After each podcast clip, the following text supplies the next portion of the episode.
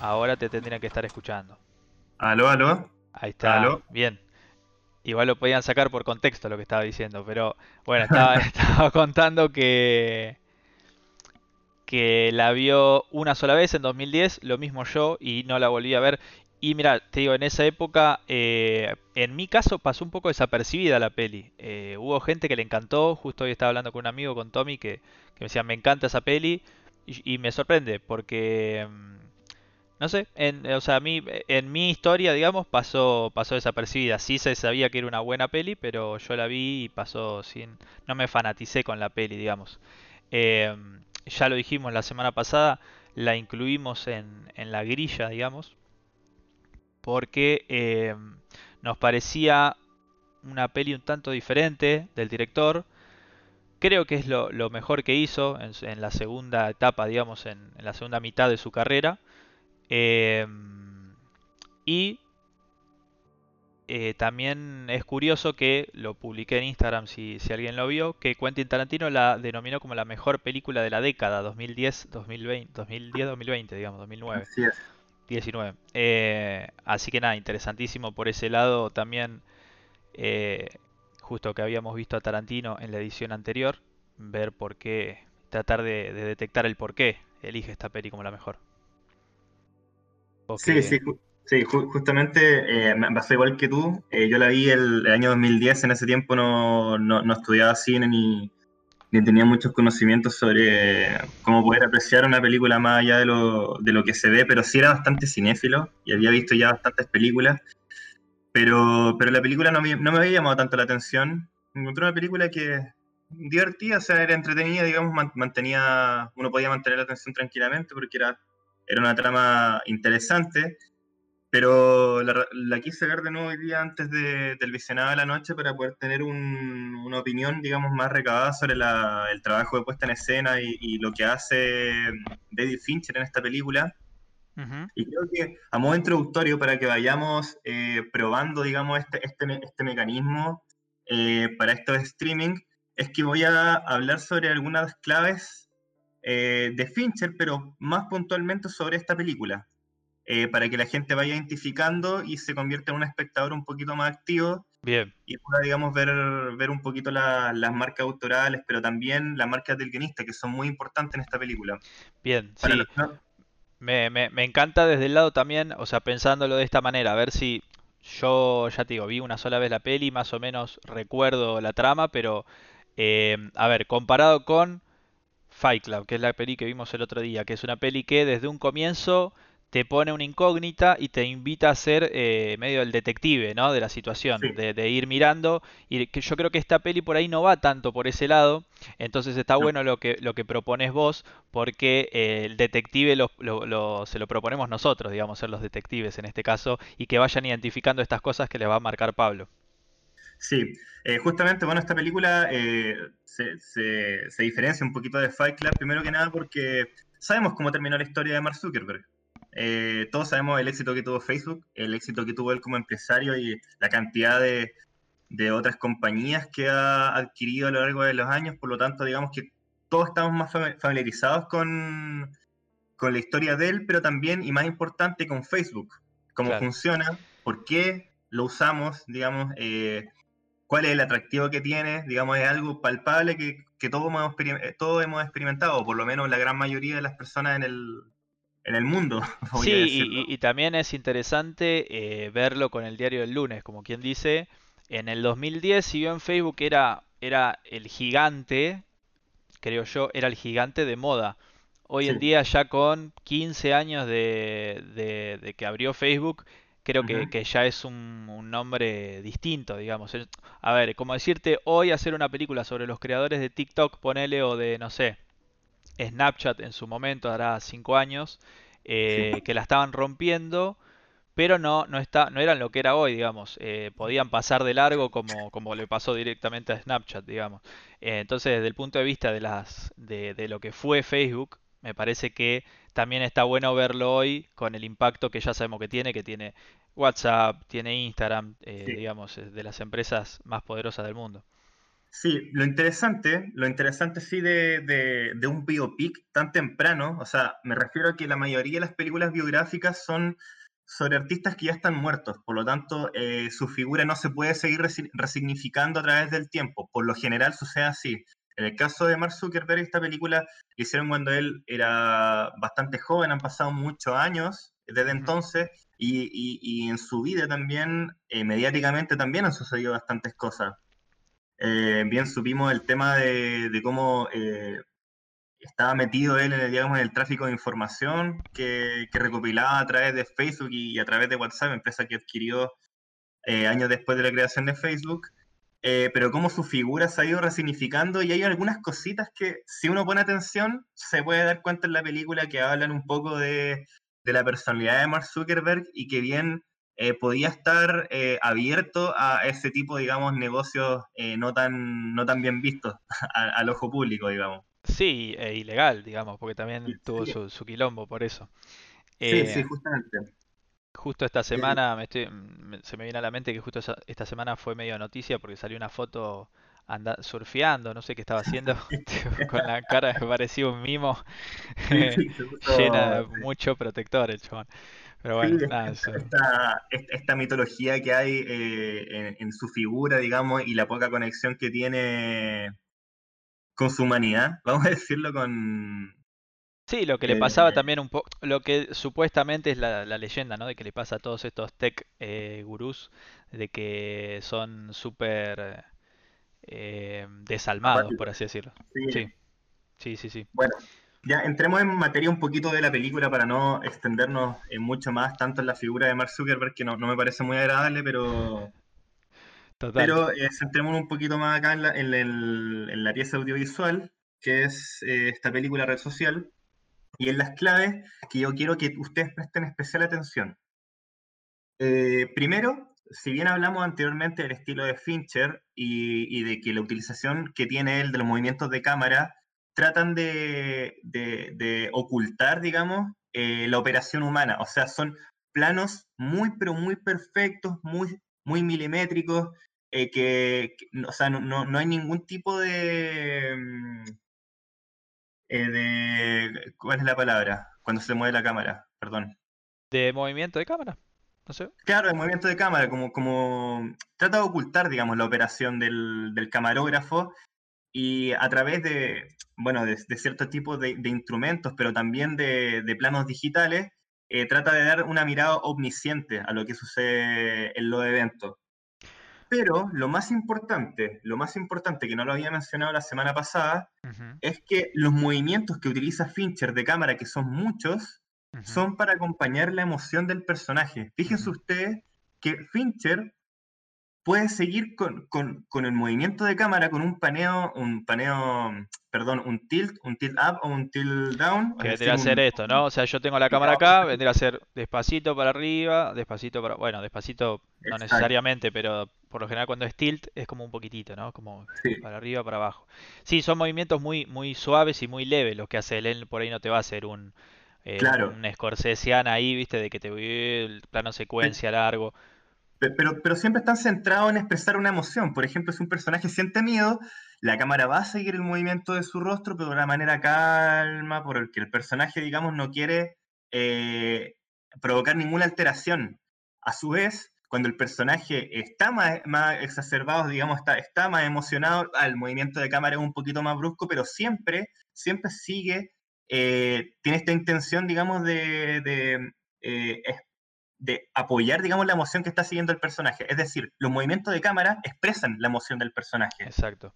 Recordemos, perdón, hago un, paréntesis eh, chiquitito por si alguno se, no estuvo por ahí en algún episodio, qué sé yo, y a, ver, haciendo un gran repaso general, eh, para el que no lo sabe también, todo en el cine está absoluta, o sea, en el cine, por lo menos de autor, eh, está pensado, ¿no? Y, eso es lo copado de, ver este tipo de cine y, seguir a estos directores. Desde el color, el sonido, la música, los planos, eh, la, distribución de los objetos en, el, en, la escena, que eso vendría a ser el diseño, diseño de producciones, no.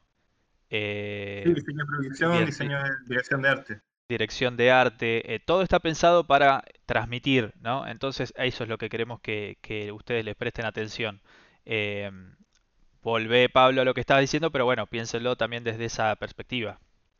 Sí, bueno, dijimos entonces por un lado movimientos de cámara. Fíjense ustedes en los movimientos de cámara cuando el personaje está diciendo algo significativo, cuando una emoción se está movilizando. Eso por un lado. Después, el tratamiento del color. Fíjense en, los, en, digamos, la corrección de color, es decir, en los tonos de cada una de las escenas. Em, no voy a spoilear escenas en particular, pero fíjense ustedes, digamos, en, los tonos de color predominantes en cada una de las escenas. Van a ver que se van diferenciando.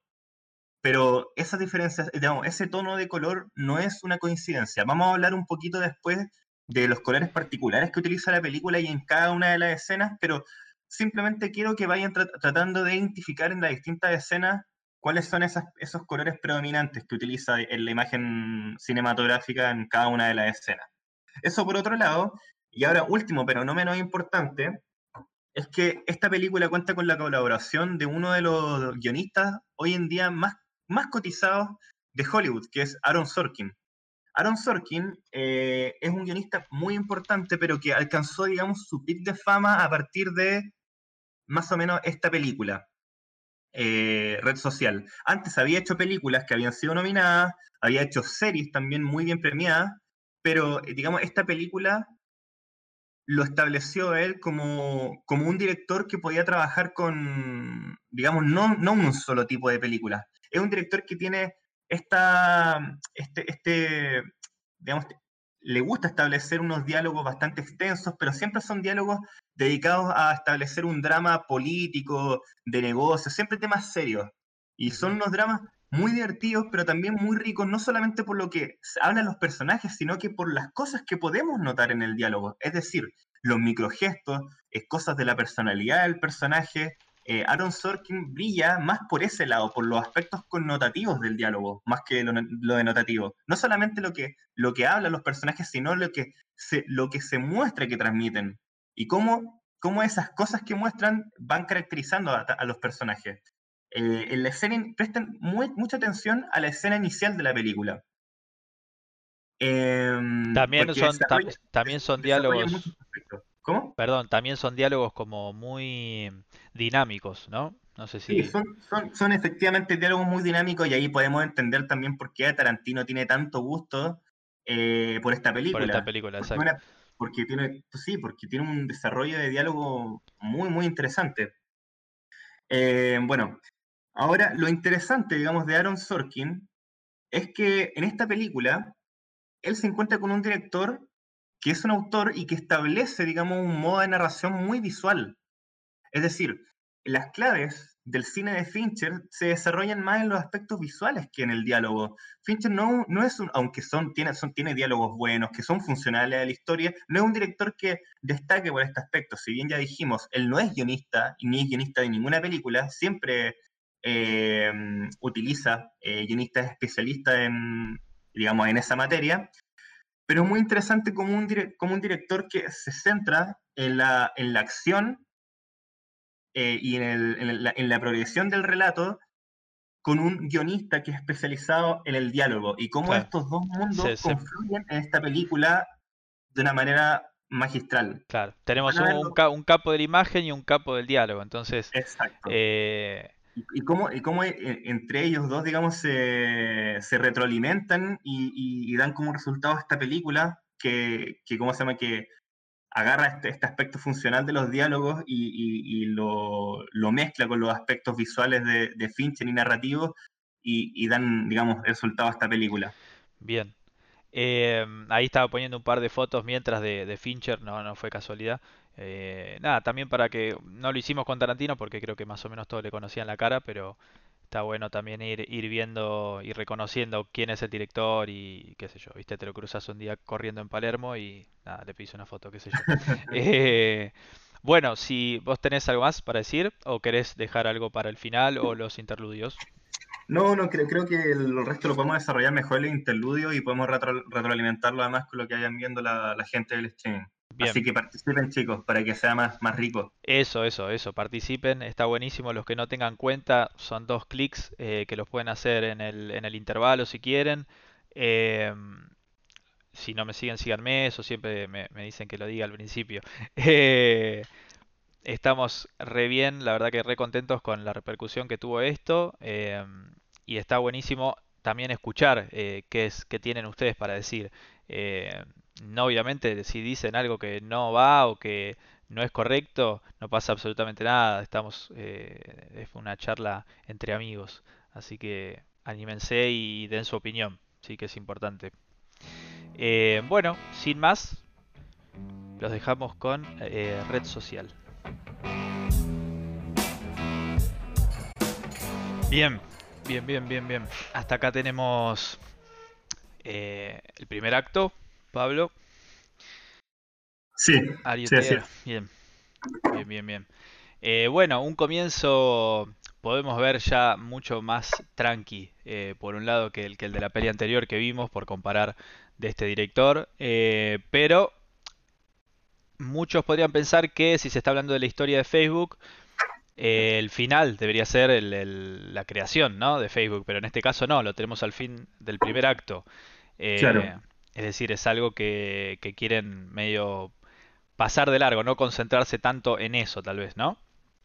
Claro, eh, en este caso eh, vimos que realmente la, película se centra un poco en, las relaciones de, Mark Zuckerberg y, más concretamente en la, relación con su amigo, con su amigo Eduardo que digamos representa como el lado más eh, humano, digamos, más, eh, digamos, con, el que uno más puede empatizar con el personaje de Mark Zuckerberg, porque con este, con este personaje eh, hay, un, hay un conflicto, digamos, no, no, un personaje con el que sea fácil empatizar.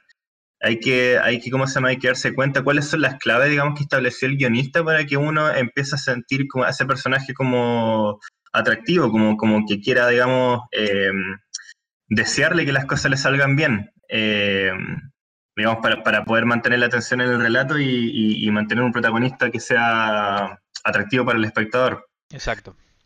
Eh, por ejemplo, el tema de que el personaje trabaja duro.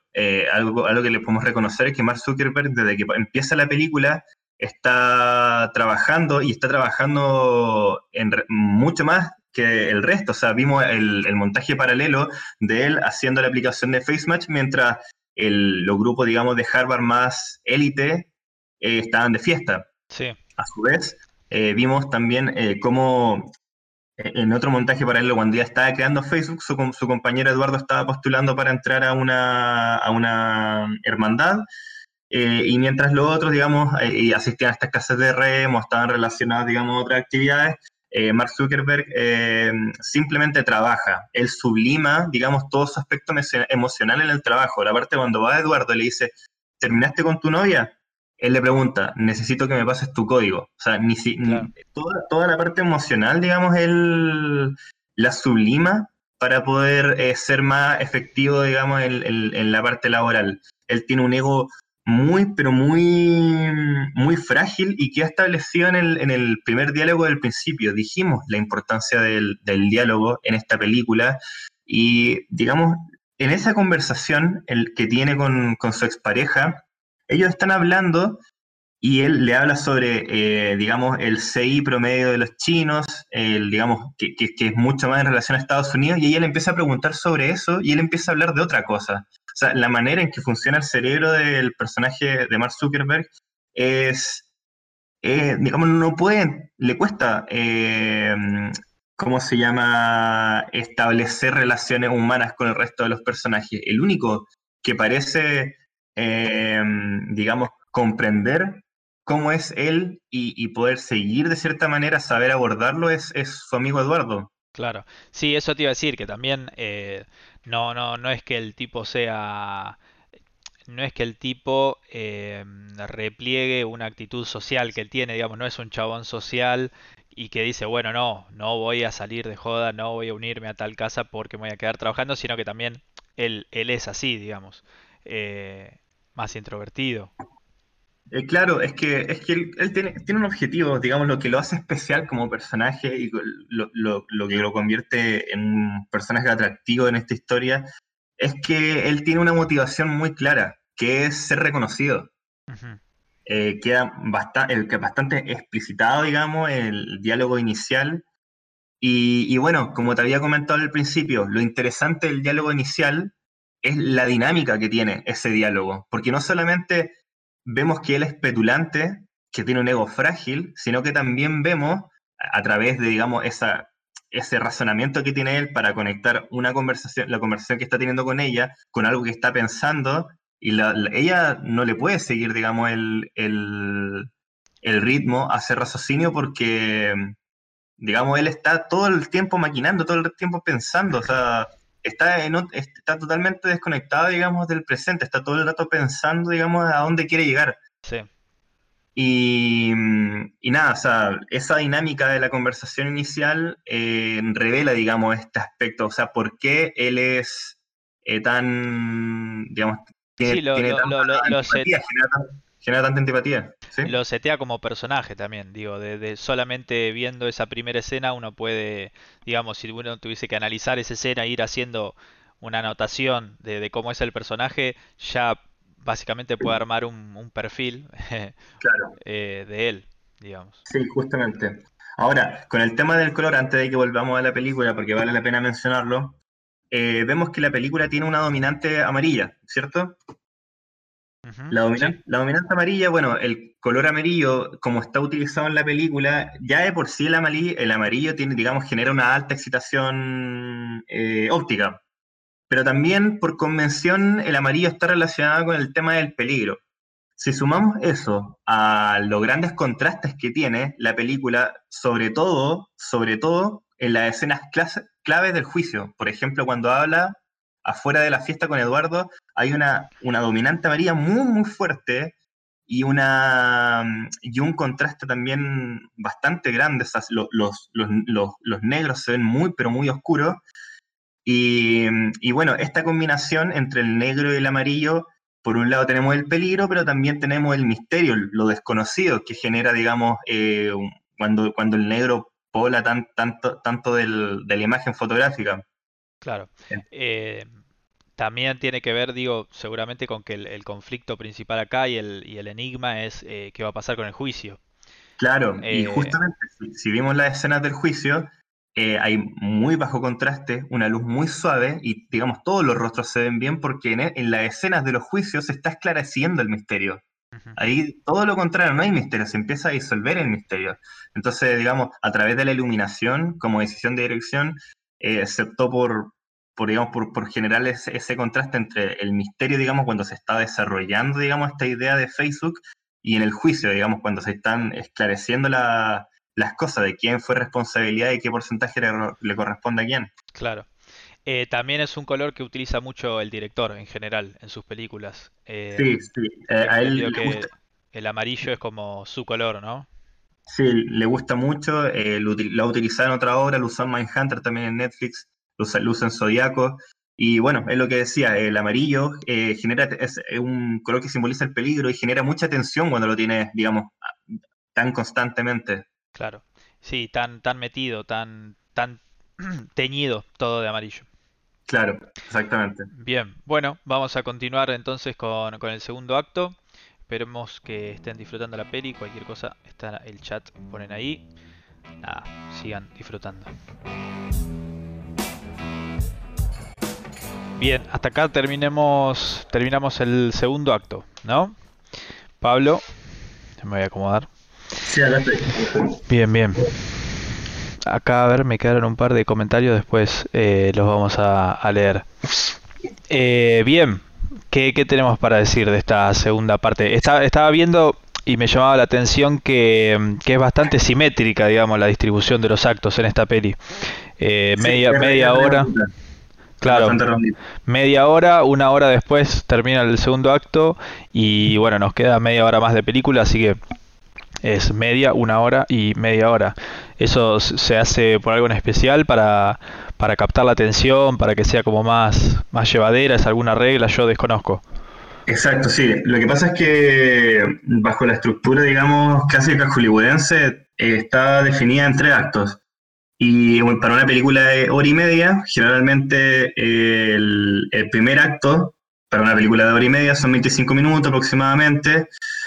Y 25 minutos para el, para, el, para el planteo, que sería el primer acto, y 25 minutos para el final. Por lo tanto, el desarrollo, digamos, es la mitad de la película. En este caso, una película de, ¿cuántos? ¿Dos horas? El primer acto se establece con 38 minutos, y el desenlace también, con más o menos 38, 34 minutos, si mal, si mal no recuerdo. Dejando, digamos, el, doble, el doble de tiempo para, el desarrollo, que es todo lo que vimos hasta ahora. Perdón, todo lo que vimos desde el primer corte. Eh, me gustaría preguntarle si pueden poner en los comentarios invitando a participar un toque, a ver si, si hay alguna escena que, quieran destacar, eh, que les haya gustado más de, esta parte que vimos. Eh, particularmente yo acá me, anoté mientras iba mirando, eh, me gustó mucho como, como, la escena donde aparece Justin Timberlake, que no, no me acuerdo del personaje cómo se llama. Exacto. Que, mm, bueno, para los que no saben, detalle, Napster es el creador de Napster. Napster fue como un Spotify, cuando no existía nada parecido a Spotify. Eh, lo, demandaron y le fue re mal, digamos, en ese sentido.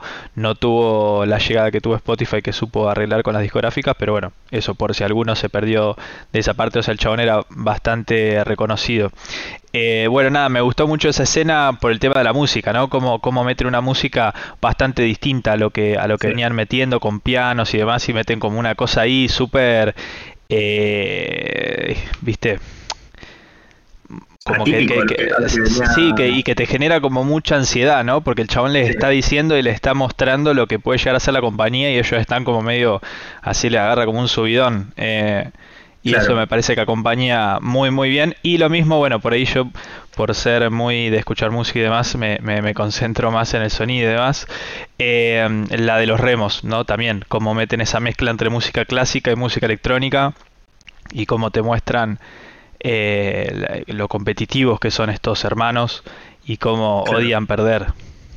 Sí, sí, sí. Eh, me llamó mucho la atención ese diálogo en el que el que, que Mark Zuckerberg señala es justamente eso de, de, que, de que ellos no están acostumbrados a perder. O sea, es primera vez que las cosas no le están funcionando. Exacto. Eh, habíamos mencionado al principio, no habíamos mencionado, pero habíamos visto al principio de la película de que mm, había tenido un comentario eh, con su exnovia en la que mm, ella decía que era como fantasear con, con ¿cómo se llama? Con, con deportistas de remo. Y, él le llama, o sea, como, que se sintió en esa parte porque él no, no podía ser parte de, digamos, de ese, de, ese grupo por, por, por, las actitudes físicas que tenían. Claro. Y, justamente como que estos personajes representan como, como lo que él no podía llegar a ser, o sea, como deportista, eh, digamos, pertenecer, pertenecer a ese club de élite. Sí, como uno, el contrapuesto, ¿no? De, de cómo es él. Sí, hay una, hay una escena que después al final podríamos revisar que me pareció bastante interesante cómo estaba planteada, digamos, la puesta en escena a nivel de la posición de los personajes, que es el primer, la primera conversación que tienen los gemelos con Dev sobre, sobre demandar a, Mark. Ajá. Eh, no sé si te acuerdas que ellos están, está Dev y, Cameron sentados eh, a espaldas del tiro de cámara y está Tyler con el, con el letrerito atrás de Harvard. No, exacto, exacto, no me acuerdo, pero, pero sí sé qué escena me, me estás diciendo. Eh, sí, de una, después al final si querés volvemos y la, la repasamos. Sí, es que es muy interesante, digamos, cómo, cómo establece, digamos, eh, la posición que tenían, que tenían los dos personajes, porque están en, en contrario, digamos, frente a, al personaje de Tyler con el, con el digamos, el, logo, digamos, de Harvard arriba de él, justo arriba de sus hombros, eh, como simbolizando, digamos, la, carga ética y moral que tenía pertenecer a la institución, o por lo menos para él, pues claramente para los dos, el, del minuto uno, que lo querían demandar y... Y cómo se llama, pero es muy interesante cómo plantea Fincher la escena desde ese punto de vista, o sea, digamos, cómo, cómo todo toda la escenografía, la iluminación, digamos, desde la actuación, de la exposición de los personajes, contribuyen a generar eh, una idea. es, muy interesante, digamos, cómo, cómo funciona el aparato cinematográfico desde, desde ese punto. Ajá, sí, eh, y cómo todo contribuye también a la, a la psiquis del personaje y, y acompaña, digo, perfectamente. Claro, sí, sí, sí, justamente. Eh, bueno, si, si quieren vamos directamente a meternos en el tercer acto, así que, deben estar todos queriendo ver cómo, cómo se termina esto. Y después dejamos los demás comentarios para el final.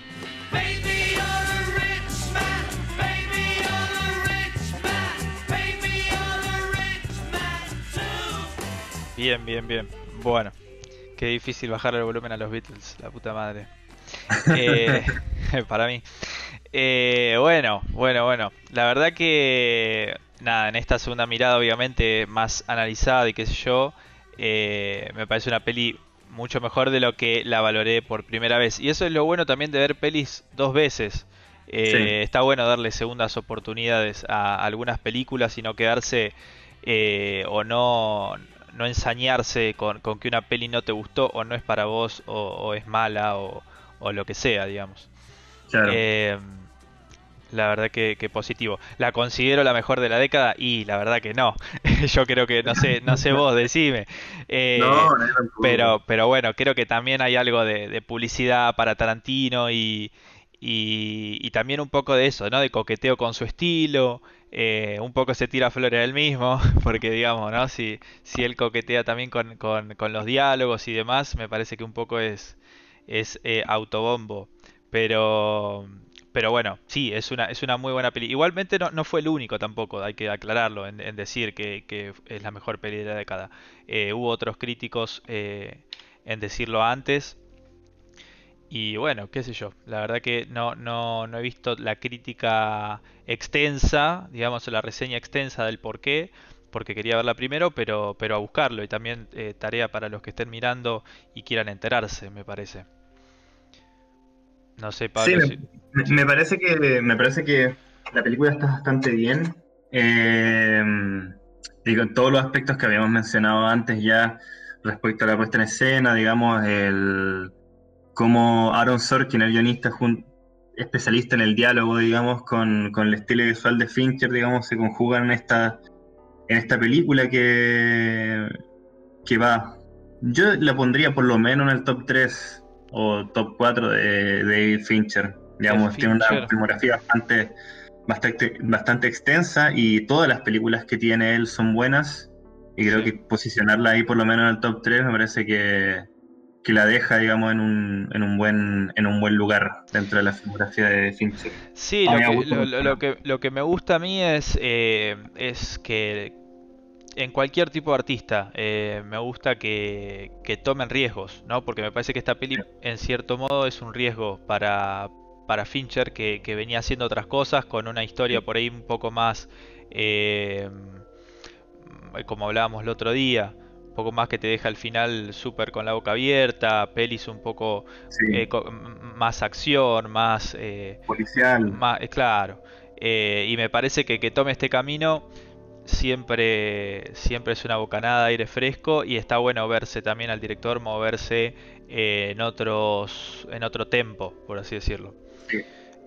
más me gusta también, no sé, de, Christopher Nolan, eh, Dunkirk, que, que, es como un parate un poco en su carrera. Me pasó con Quentin Tarantino en la última película que hizo. Eh, digamos, por ahí no son las mejores o las que me parecen mejores de ellos, pero eh, sin duda, como vos decís, en un top 3 se las pueden ubicar porque es interesante ver todo el espectro ¿no? que tiene el director. Sí, totalmente de acuerdo.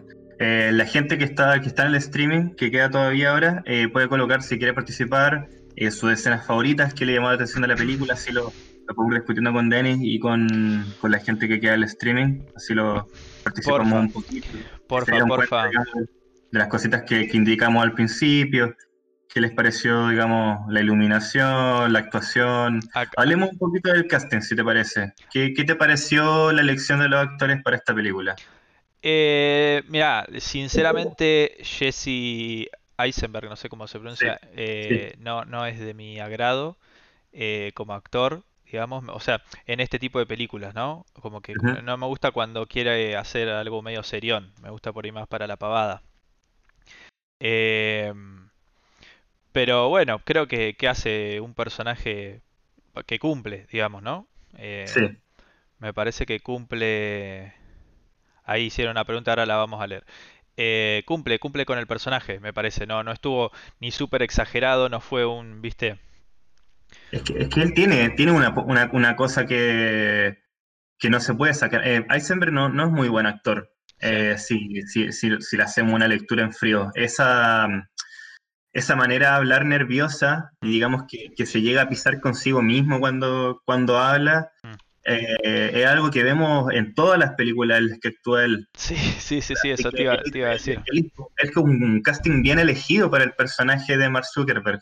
Claro, Eh, pero, y creo que por eso destaca, digamos, es una actuación que vale la pena mencionar, eh, digamos, en la película, porque está bastante bien, pero es porque es un personaje que le queda muy bien a él. Claro. Sí, sí, sí, hay veces que, que bueno, eh, es más por ahí el mérito de, del, del departamento de, ca- de casting, digamos, de los que hacen el casting o de los que toman esas decisiones, eh, que del mismo actor. Sí, sí.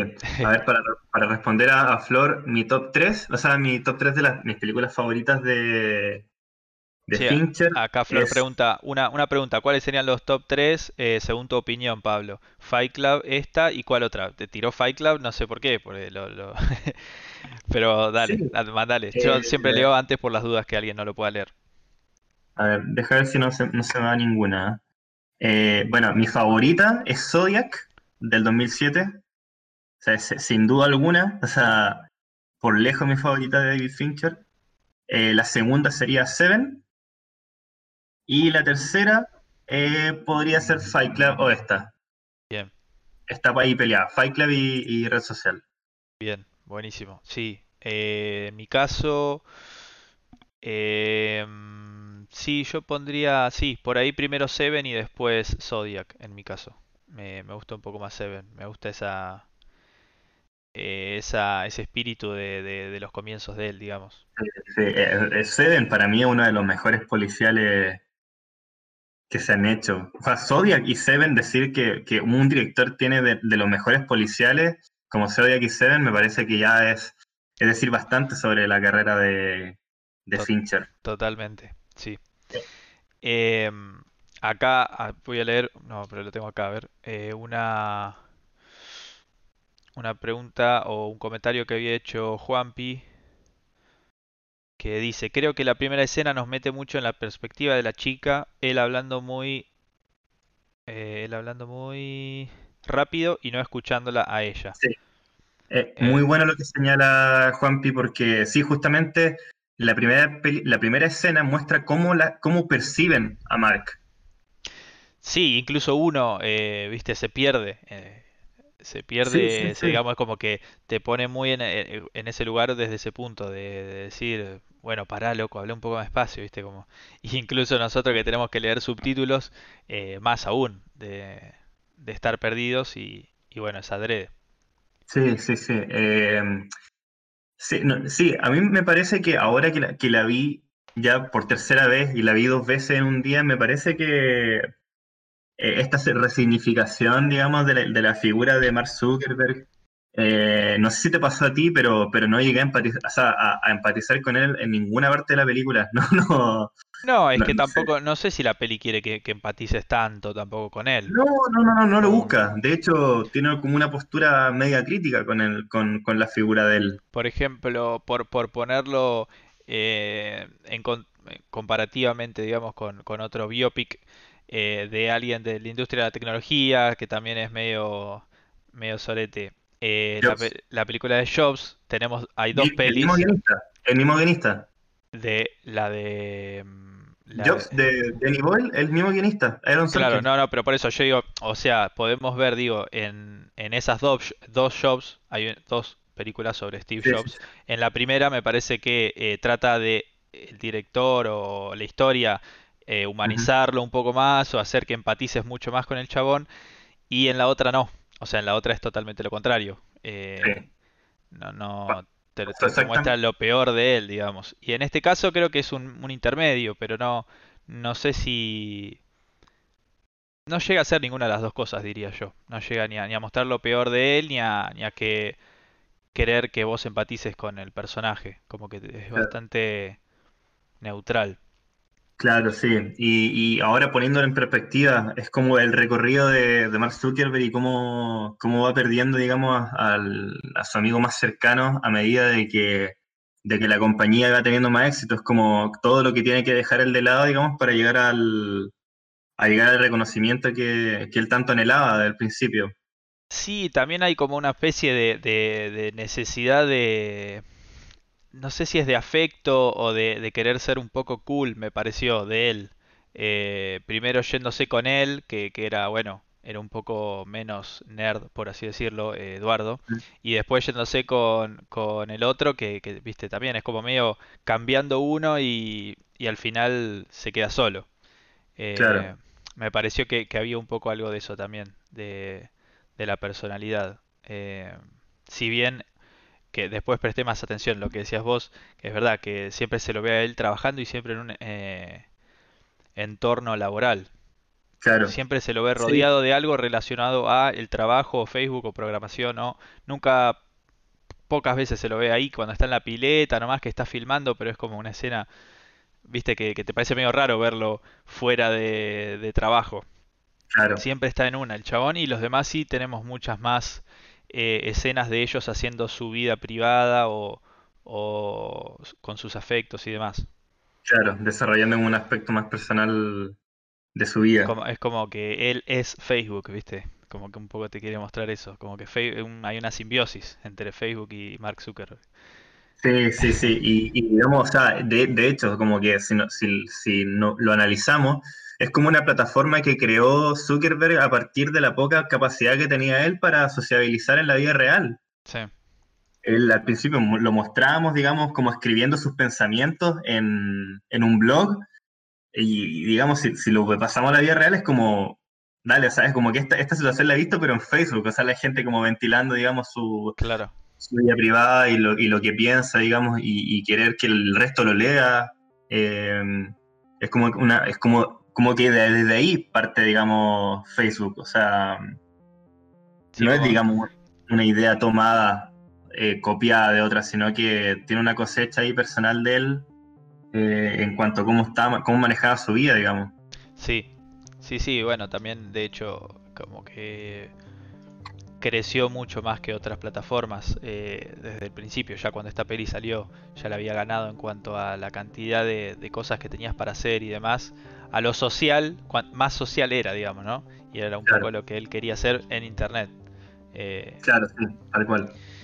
eh, bueno, antes por ahí, antes de que sigamos hablando, siempre me gusta hacer un paréntesis para agradecer eh, a todos los que están acá. Hoy recontento por mi parte porque tuvimos, no- nos upgradearon, digamos, en Twitch y, y nos permiten ahora controlar el tema de la calidad. O sea, en este stream, a veces te lo dan, a veces no. En este stream me lo dieron y verlo es como, viste, no sé, como ver, eh, no sé, genial, porque posta que cuesta bastante llegar a eso.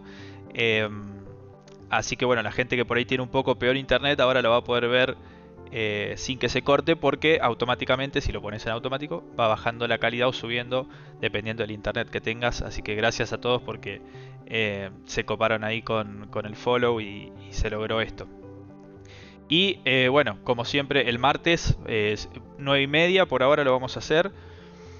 El próximo director que vamos a, mm, a elegir, tiro la bomba acá porque en realidad no lo hablé con Pablo, pero bueno, la tiro, la toma la decisión, es Denis Villeneuve.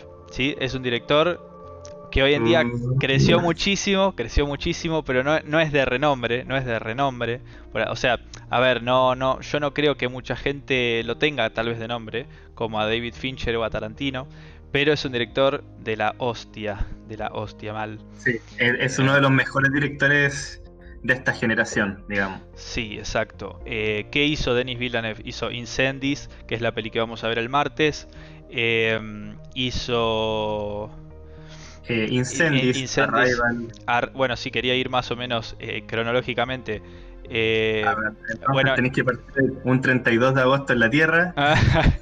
No, bueno, pero a partir, a, partir de Enemy, eh, las cosas que hizo por ahí, de Enemy, perdón, de Incendies, digo, las cosas que hizo más conocidas fueron eh, Enemy, Prisoners, Arrival. Eh, ya con actores ahí empezó a trabajar con actores de Hollywood. Hizo em, Blade Runner, la nueva, que 2049 es el número, sí.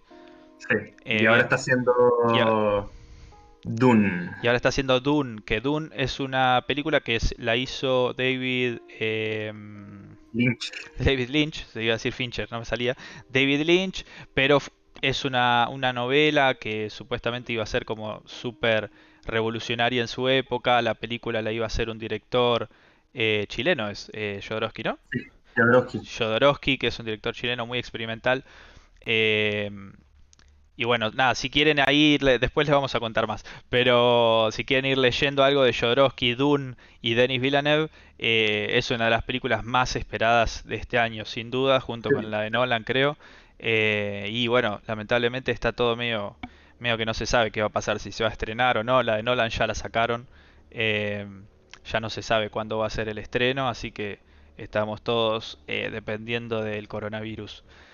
Lo, que pasa es que era una película que mucha gente consideraba inadaptable. Eh, Alejandro Jodorowsky había conseguido, bueno, si quieren ver el documental, está en que lo, cuenta desde el punto de vista de Jodorowsky, pero Jodorowsky, digamos, había conseguido un, super casting para esa película, iba a actuar Mick Jagger, eh, la iba a hacer John Lennon, Pink Floyd. Eh, iba a estar el, el, ¿cómo se llama? El, el diseñador de efectos especiales de Carpenter. Eh, sí, el, diseño, el diseño de producción lo hacía el de Alien. O sea, era como una, big, como una big band. ¿Eh? Iba a estar Orson Welles, iba a estar eh, Dalí. Era, era una super película, una super producción. Acá dice Leo, justo lo vi ayer con Nere. Eh, al documental está genial porque posta que no tenés que entender mucho, te explican todo y, te deja súper loco, así que decís, no, si se hubiese esto hecho, hecho esta peli sería, eh, nada, sería terrible. Claro, eh, la, el año 70 y, no me acuerdo, el año 70 me parece, de Frentón Cerrado, pero fue un fracaso eh, financiero, la película no logró, digamos, lo, lo, lo, que se esperaba, digamos. No, no, no, no, no, la pudieron hacer directamente. No, Lynch la hizo. no, no, claro, Lynch la hizo, pero Sí, pero fue malísima. O sea, tomó las riendas ahí la, la productora, supuestamente, porque Lynch es un, un, director que seguramente en algún momento vamos a ver. Eh, tenemos creo que estar un poco más avanzados, pero, pero es un director para ver muy, muy bueno, pero parece que no le dejaron tomar las decisiones y bueno, haciendo una conclusión, digamos, era una peli que se iba a hacer, que iba a ser genial, que iba a ser buenísima, no se pudo hacer, después la hicieron al final, sí, o sea, no la hizo Jodorowsky, la que yo estoy hablando de la que se iba a hacer era la de Jodorowsky, la quiso hacer David Lynch, le salió como el orto, y ahora la va a hacer Denis Villeneuve y eh, confiamos en él y tenemos todas las fichas puestas eh, en eso que, que va a ser, o sea, espero espectacular. Así que si quieren averiguar un poco de eso, se los recomiendo porque eh, los va a dejar re locos. el documental se llama Jodorowsky's Dune. Eh, el director es Denis Villeneuve, Denis como yo, Villeneuve como Villanueva al lado del grano. Y, eh, la película es Dune, Dune, como Duna. Así que bueno, nada, dicho eso, para, para resumir un poco, por si alguien se está yendo, podemos seguir charlando eh, ahí lo puso, lo puso Pablo en el chat. La primer peli que vamos a ver de él va a ser Incendies, que es una gran, gran peli. Eh, un paso antes de empezar a hacer cosas más con, Hollywood, con actores reconocidos. Eh, nos parece que ese, ese toque está buenísimo y sin duda es la mejor. bueno, en realidad lo digo, pero no vi las anteriores, pero bueno, Pablo sí las vio y creo que él, coincide que, es la mejor de la primera etapa de Denis. Yo no, no quiero volverme loco ni, ni, hacer un comentario tan exacerbado, pero Incendies es, la considero una, una, de las mejores películas que he visto, sí, de todas. Está en mi top 10 de las mejores películas que he visto en mi vida. Yo considero las mejores películas. Sí, es una peli muy, muy, muy linda. Em, y nada, nada, ahí vamos a estar el martes, 9 y media. Si bien por ahí los martes somos de pasar pelis un poco más tranquis, esta créanme que es una bomba y no se la pierdan, posta. Eh, incluso no, todavía no definimos qué vamos a ver el viernes, pero eh, lo que sea que vayamos a ver el viernes no va a estar a la altura de, de Incendies, seguramente. así, así nomás se la digo. Estén los dos días, pero si tienen que elegir uno de la semana que viene, solamente uno estén el martes porque posta que es una gran, gran peli. Y se van a enganchar, o sea, aparte, sé que se van a enganchar y se van a Sí, quedar porque el director eh, promete y cumple, es así. sí, es un Eh, maestro. sí. Eh, bueno, volviendo, volviendo a acá a esta peli, al ahora. Em, queríamos que, que nos tiren ahí un par de, de comentarios a ver qué fue lo que más les gustó. Íbamos a volver sobre una escena, habíamos quedado con eso pendiente, que la voy a, voy a abrir la peli de vuelta para... Mm, Decime más o menos, ¿te acordás o tenés ahí la peli como para ir fijándote? Puede ser mi- minuto 45, por ahí, 46, 47, por ahí. Voy a, voy a revisar. hora 46. No, no, 46, Ah, ok, ok, ok. 46 46, bien. Era cuando em, ellos estaban hablando sobre demandarlo, Sí, los hermanos. Bien. sí, sí, eh, Em, 40 voy a y... pasar acá si ven lo que estoy viendo, porque si no se... m- 40, 40, 41. Ok, más atrás. Vemos todo la- la- el, el tinte amarillo. Ah, ahí está, mirá. Eh, o sea, si vamos haciendo así un, un barrido por la película, fíjense que todo tiene un, un color bastante Claro, amarillento. Ahí se puede ver por ahí mejor. sí. Bueno, Eh, deja, deja- deja ese fotograma, porque ahí, ahí podemos ver, digamos, la posición de, los de los personajes. El 41, eh, no, ahí. ¿Se lo pasaste? A ver ahí. Ahí está, ahí está. eh, porque hay un poquito de delay entre lo que, lo que ves y la... Ahí va. Bueno, es- ahí está lo que yo, lo que yo estaba diciendo. Eh, David Fincher, como, como, como buen director que es y, bajo la influencia, digamos, de, Hitchcock, eh, le toma mucha importancia a la posición espacial de los personajes y, digamos, qué manera, eh, de, de qué manera visualmente se puede eh, establecer una jerarquía entre los personajes. Aquí, a nivel de, conflicto, los personajes de, de Debs y, eh, y Cameron, que son los dos personajes que están dándole la espalda a la cámara, al tiro de cámara en, este plano, eh, estaban debatiéndose el tema de. En realidad no estaban debatiéndose, estaban decidiendo cómo iban a demandar a Mark Zuckerberg, mientras que Tyler atrás con el celular que está hablando con su papá, eh, no quería, digamos, optar por, por esa decisión.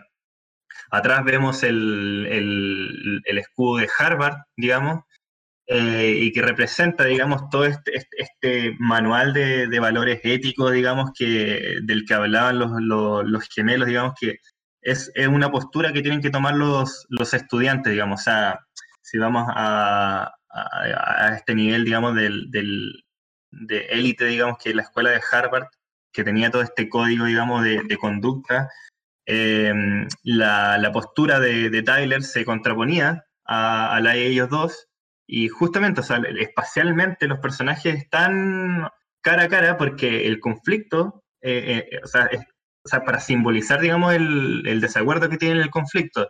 Y atrás vemos, el, atrás, o sea, arribita de él vemos el escudo de Harvard que, que nada, o sea, que, Sí, simboliza ahí simboliza... como que, que- que la, institución por, el- por encima de todo un poco, ¿no? O, o como un poco ahí eh, apañándolo a él, Claro, el que exactamente. también el más, in- e- él es el, el más indeciso, digamos, el que Claro, él era ahí, más indeciso. De hecho, no, no lo quería hacer. No lo quería hacer por la reputación que, que, digamos, con la, con la- con la que cargaban, digamos, con el peso que cargan por ser estudiantes de Harvard. Mientras los otros dos les parecía una locura, digamos, que ya hasta ese punto y con toda la plata que hay en juego, No eh, siga, manteniéndose así, claro. Y, y, bueno, de cierta manera eso ayuda a que el conflicto entre, entre ellos eh, perdure un poco más y, y coincida con el, eh, en su punto más álgido también con el la otra demanda, que es la de su amigo Eduardo. Sí, ahí voy a volver a poner. Em, sí, bueno, volviendo a hablar sobre el casting que, que quedó medio inconcluso, em, ¿qué te parece ahí Justin Timberlake y, y el guachín este Spider-Man, ¿cómo es? Andrew Ah, Andrew Garfield. Garfield. No, Andrew Sí. Garfield, Andrew Garfield me, me- me gustó en ese personaje y a mí me gusta él como actor. Creo ¿Te, que te gusta? Sí, a mí me gusta Andrew Garfield. Sí, me parece que, que, es de esos actores que, que por ahí todavía no le han dado un papel muy importante, pero que en algún momento se pueden llegar a, así a destapar, ¿no? Sí, sí, sí, yo lo, yo lo vi muy bien a él en, el 99 Homes, en una película que estuvo en la selección oficial de Cannes, y, después de ver esa película yo dije, ah, Andrew Garfield eh, actúa bastante bien, o sea, puede hacer un papel más allá que, del que hizo en red social. Porque el papel que hace en la película está súper bien planteado, o sea, eh, se puede, se digamos, proyecta muy bien la impotencia que siente, eh, digamos, la relación que tenía con, Mark Zuckerberg, de, porque ellos eran muy amigos y, entre los dos, eh, digamos, estaban gestando este bebé que era Facebook y era muy receloso igual con la, digamos, con, la con la intercepción de, un tercero. O sea, eh, lo, lo que ellos dos compartían era de ellos y no quería que se metiera nadie más. O sea, por eso tenía esta, esta postura tan recelosa con, con Sean Parker, que, finalmente estuvo bien justificada porque no tenía una buena reputación.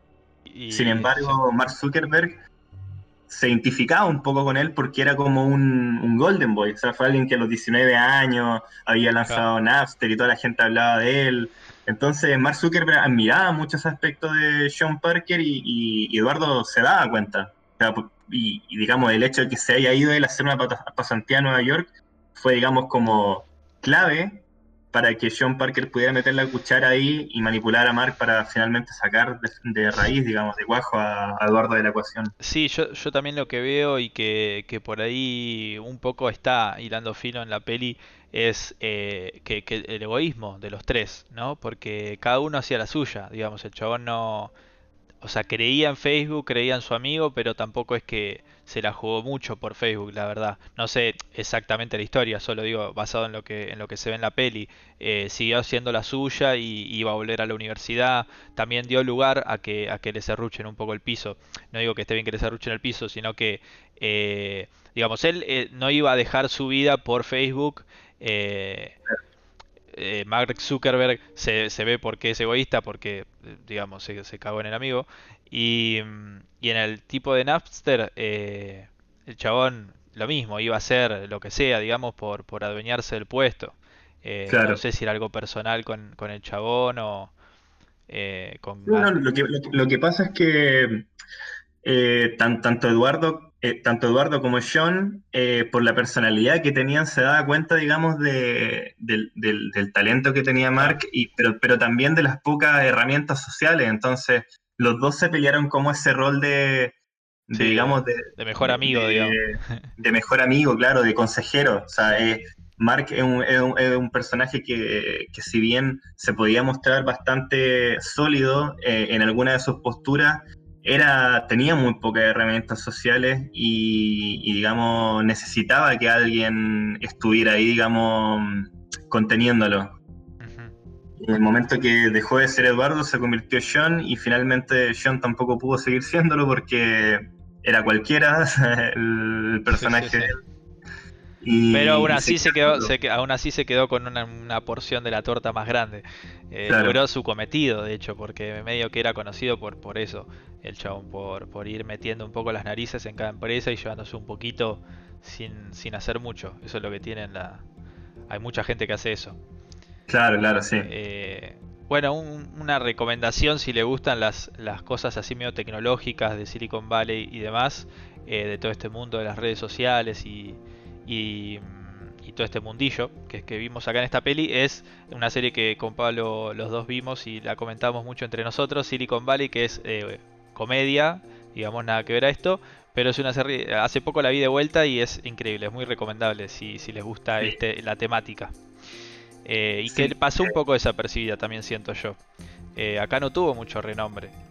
Sí, no, lo, lo, que pasa es que HBO, la, plataforma de HBO no, no, es tan consumida, por ejemplo, como Netflix. O sea, Netflix como que domina el mercado latinoamericano, entonces las series de originales de HBO no, no son tan conocidas, digamos. No... Sí. no, sí, no explotan tanto por ahí. Claro. Y bueno, Pero sí, es una serie muy buena y, muy recomendada, muy divertida. Es, sí, Eh, ya digo, para el que le guste todo este mambo de tecnológico, eh, muy, muy, muy buena serie. Eh, bueno, no sé, estamos acá con 13 viewers, pueden poner cualquier cosa, lo que quieran en el chat. Estamos abiertos a, debatir de lo que sea, menos de política. Y... No, si quieren poner, no sé, algo que estén mirando, alguna recomendación que pedirle a Pablo, che, quiero mirar algo en Netflix, quiero mirar algo en, no sé, Amazon Prime. cualquier cosa que le quieran tirar, estamos abiertos. Y si no, ya, ya vamos cerrando, ya dijimos todo para la semana que viene, ya tenemos el director, el director con mayúscula, él. Y, y nada, contentos, la verdad, de todo este acompañamiento que estamos teniendo en esta... que tenemos que seguir viendo después de esta? Eh, bueno, después de esta, es buena, muy buena pregunta. Si quieren vamos al, al IMDB como hacemos siempre para para guiarnos bien qué hizo después de esto. Eh, ¿Dónde está? Em, ah, acá, director. El, que el tema es que este también tiene tantas cosas, eh, tantos cortos y tantas cositas que es complicado ver. Eh, para, los que no han visto, inmediatamente, para los que no han visto, eh, digamos, la serie que sacó después de su última película de David Fincher, Mindhunter, eh, Mindhunter es una, es, una, es una creación, bueno, el digamos, Fincher es productor de la serie, pero también dirige varios capítulos, y los capítulos de hecho que dirige él son, son increíbles, son, son muy buenos. Se nota su, todas las marcas, digamos, de dirección de las que hemos hablado, eh, digamos, están presentes y condicionan también eh, la manera en que el resto de los directores dirigen los capítulos. Porque si bien no los dirige Fincher, tiene un estilo fincheriano en la serie. Y instaura ese, ese lenguaje. Y los demás, los demás directores también tratan, tratan de emular un poco la, la mano de Fincher. Así que si les gustó, digamos, lo que han visto hasta ahora, bueno, ahí tienen una serie de muchos capítulos de dos temporadas eh, con muy, muy fincheriana. Muy, muy el estilo de Fincher. Bien, eh, en cuanto a largometrajes que estoy viendo acá, después de, bueno, Zodíaco ya lo recomendamos la vez pasada, el curioso caso, caso de Benjamin Button, eh, a mí me parece una peli muy entretenida, está muy buena. Eh, si es que no la vieron, porque la verdad que es bastante, bastante conocida y bastante pasada en la tele, digamos. La chica del dragón tatuado también, no, a, mí más o menos, o sea, me parece como que no, no soy fan de esa peli, pero hay mucha gente que le encanta no, a mí, a, mí me gusta, me gusta. Eh, pasa que se, se, suele, comparar mucho con la, versión original, la sueca. También, sí. Eh, y, nada, eh, si te gusta, digamos, la, versión original, es probable que no te guste tanto la versión de Fincher, pero yo me disfruté las dos. me parece que vale la pena verla, no, no te va a aburrir ni, ni, ni, nada, nada te va a molestar mucho si es que digamos, es que no eres tan purista de la, de la adaptación original. Claro, y Perdida, en el caso del último largometraje de él, eh, si les gustan los tipos de películas como dijimos el otro día, que te dejan con así con una incógnita, una incógnita que te tienen ahí muy atrapado, qué sé yo, eh, nada, es, también una muy buena peli. Eh, me gustó, me gustó más, digamos, que La chica del gran tatuado y que el caso de Benjamin Button. Sí. A ver, había puesto algo acá. Algo para mirar en Netflix. Pusieron. Bueno, ya dijeron Mindhunter. Así que, bueno. ¿Es la de Daniel Craig? Eh, ¿La chica lo han tatuado? Sí, es la de, Daniel Craig, el ex James Bond. ¿O sigue siendo James Bond? Sigue siendo, sigue siendo. Bien. ¿Le quedan algunas pelis o ya se está retirando, me parece, no? Porque estaba ahí coqueteando con, con ya no ser más. Sí, supuestamente esta es la última que hace. La obra la, Creo que ni siquiera la... Ah, le dije Kari Fukunaga, de hecho, la última. Uh, tremendo. Bueno, hay otra serie, si, si quieren ver. Primera temporada de True Detective. Eh, si les gusta el policial. Eh, Recontra va también. Hay, hay, cosas, hay que buscar a veces un poco para atrás y, no... Hay series que quedaron medio en el olvido. No sé, no se habló nunca más de, True Detective. Tanto. No, sacó una, sacó una temporada el año pasado, estuvo bastante bien. Claro, pero digo, de la como que, viste que a veces, no sé, ahí siguen teniendo revuelo las películas o las series viejas. Y sin embargo, la primera temporada de True Detective me parece que no, no siguió, no hubo tanto bombo después de. No, pasa que. se merecía. Pasa que sí, sí, sí puede ser. Pero yo creo que es por esto, por, porque es una serie de HBO y porque. Sí, también quedó, creo, creo que vale la pena igual hablar de esto. Pero una de las, o sea, una de las razones por las que no, no simpatizo tanto con, con, Netflix, o por lo menos trato de no ver tanto, pasa que Netflix tiene, mm, tiene digamos, como una estructura eh, muy, muy establecida de cómo se tiene que desarrollar. Sí, de, cómo se, hacen las producciones, ¿no? Cómo se hacen las producciones, desde, desde el tipo de cámara hasta el tipo de guion. O sea, muchas películas, por ejemplo, producciones, eh, qué sé yo, producciones chilenas, producciones colombianas, producciones argentinas, eh, tienen un parámetro eh, digamos, de producción en el que tiene, tienen que ser muy internacionalizables. Claro. Y, desde ese punto también tienen que tener sus puntos de giro también muy establecidos, tiene que dejar ese enganche al final para lo que no encontraste al principio del capítulo, lo encuentras al final y quieras consumir el otro. Entonces te, dan, un, te dan un manual, digamos. Claro, claro. Pero eso, ¿cuál es el problema de eso? Digamos, que te acostumbras, o sea, te acostumbra a un cierto tipo de desarrollo, una cierta, una cierta estructura narrativa, y después te es un poco tedioso ver una película con una estructura, digamos, un poco más lenta o más larga. ¿sí? eso lo, venimos repitiendo, pero vale la pena por ir, seguir repitiéndolo.